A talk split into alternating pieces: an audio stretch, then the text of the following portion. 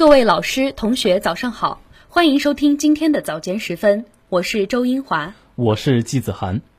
今天是二零二一年十月十四号，农历九月初九。今天最高气温二十八摄氏度，最低气温二十三摄氏度。今天节目的主要内容有：习近平出席第十五届生物多样性公约领导人峰会；外交部表示坚决反对台湾个别人歪曲联大决议；中办印发意见，推动现代职业教育高质量发展；国办印发意见，进一步支持大学生创新创业。宁波推出第二批金特亮创建项目。宁波粮食文化陈列馆获评全国粮食安全宣传教育基地。下面请听国际新闻。十月十二号，国家主席习近平以视频方式出席在昆明举行的生物多样性公约第十五次缔约方大会领导人峰会，并发表主旨讲话。习近平指出，生物多样性使地球充满生机，也是人类生存和发展的基础。保护生物多样性有助于维护地球家园，促进人类可持续发展。昆明生物多样性公约第十五次缔约方大会为未来全球生物多样性保护设定目标、明确路径，具有重要意义。国际社会要加强合作，心往一处想，劲往一处使。共建地球生命共同体。习近平强调，人与自然应和谐共生，我们要尊重自然、顺应自然、保护自然，构建人与自然和谐共生的地球家园。绿水青山就是金山银山，良好生态环境既是自然财富，也是经济财富，关系社会经济发展潜力和后劲。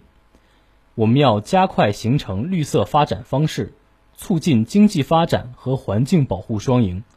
构建经济与环境协同共进的地球家园。新冠肺炎疫情给全球发展蒙上了阴影，面对恢复经济和保护环境的双重任务，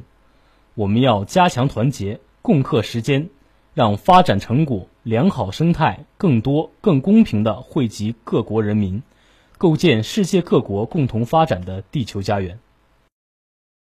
近日，针对近段时间台湾个别政治人物多次投书外国媒体，刻意歪曲联大第二千七百五十八号决议，外交部发言人赵立坚在例行记者会上表示，联大第二千七百五十八号决议体现了国际公认的法律事实，白纸黑字，不容台湾当局和任何人肆意抵赖和歪曲，任何形式的台独之路都不可能得逞。赵立坚强调。世界上只有一个中国，台湾是中国领土不可分割的一部分。中华人民共和国政府是代表全中国的唯一合法政府，这是国际社会公认的基本事实。我们坚持一个中国的立场不会改变，反对两个中国和一中一台，反对台独的态度不容挑战，捍卫国家主权和领土完整的决心坚定不移。赵立坚表示。联合国是由主权国家组成的政府间国际组织，台湾作为中国的一个省，根本没有资格加入联合国。多年来的实践充分表明，联合国和广大会员国均承认世界上只有一个中国，台湾是中国领土不可分割的一部分，充分尊重中国对台湾行使主权。下面请听国内新闻。十月十二号，中共中央办公厅。国务院办公厅印发了关于推动现代职业教育高质量发展的意见，并发出通知，要求各地区各部门结合实际，认真贯彻落实。职业教育是国民教育体系和人力资源开发的重要组成部分，肩负着培养多样化人才、传承技术技能、促进就业创业的重要职责。在全面建设社会主义现代化国家的新征程中，职业教育前途广阔，大有可为。为贯彻落实全国职业教育大会精神，推动现代职业教育高质量发展，中办国办印发该意见，推动现代职业教育高质量发展。到二零二五年，职业教育类型特色更加鲜明，现代职业教育体系基本形成，技能型社会建设全面推进，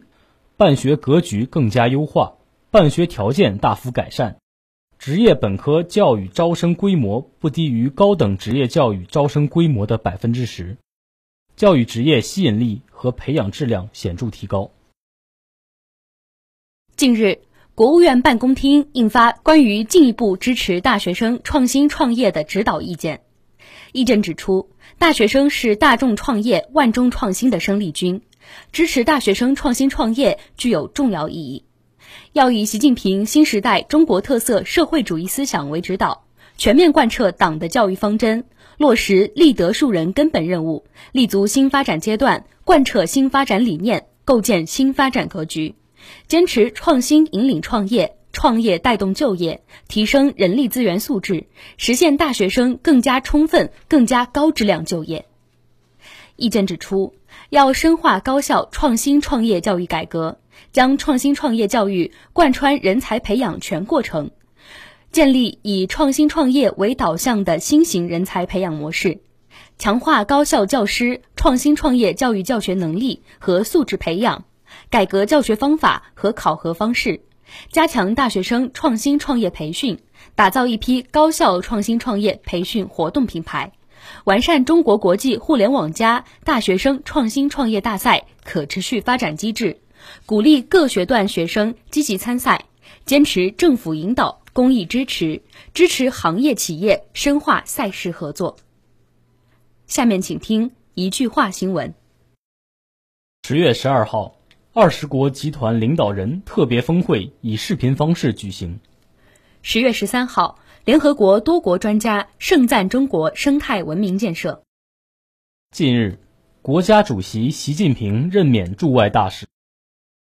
十月十三号，习近平辛亥革命一百一十周年讲话单行本出版。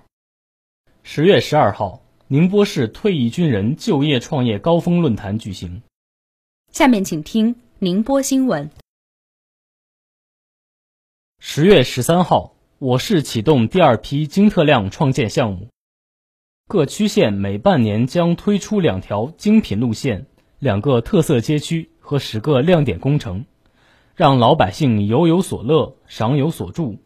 行有所获，充分领略永城文化璀璨之美、历史厚重之美、经济发展之美、环境宜人之美。在主城区，明州罗城环线起点为江夏桥，终点至和义路，全长七点六公里，玩起来不累，沿途可以打卡永丰门遗址、天一阁、知识公园等主要景点。项目总投资五点二亿元，二零二一年计划投资二点四亿元。此次各区县还分别推出十个亮点工程，例如江北的艾科迪。智能制造科技产业园，镇海的焦川北区棚户区改造工程，北仑的青年创业创新大厦，鄞州的博威合金年产五万吨特殊合金带材项目等等，大批惠民利民的亮点工程正在向我们靠近，值得大家期待。近日，第三批全国粮食安全宣传教育基地名单正式结束公布。宁波粮食文化陈列馆名列其中，这标志着我市国家级粮食安全宣传教育基地实现了零的突破。粮食安全宣传教育基地主要承接粮食安全科学知识普及、宣传粮食文化、行业优良传统、发展成就等工作，承担粮食安全教育有关社会实践、合作交流、主题宣讲等任务。国家粮食和物资储备局等五部门确定了包括宁波粮食文化陈列馆在内的七十家第三批全国粮食安全宣传教育基地，并在官网启动公示，为期两周。陈列馆在原址的基础上设立稻作农业、粮油收购、仓储运输等七大板块，结合河姆渡稻作农业起源、粮站站长办公室、售粮农友休息室等历史场景。通过原冻仓内各种粮仓仓型、粮食加工区块的大大小小器物组合，展出了两百余件与粮食农作等相关联的藏品，系统介绍了农耕文明的由来。这里是 FM 幺零零点五宁波大学广播台，以上是今天早间时分的全部内容。本次节目是由何玉贤为您编辑，周英华、季子涵为您播报的。感谢收听，欢迎您继续收听本台其他时段的节目。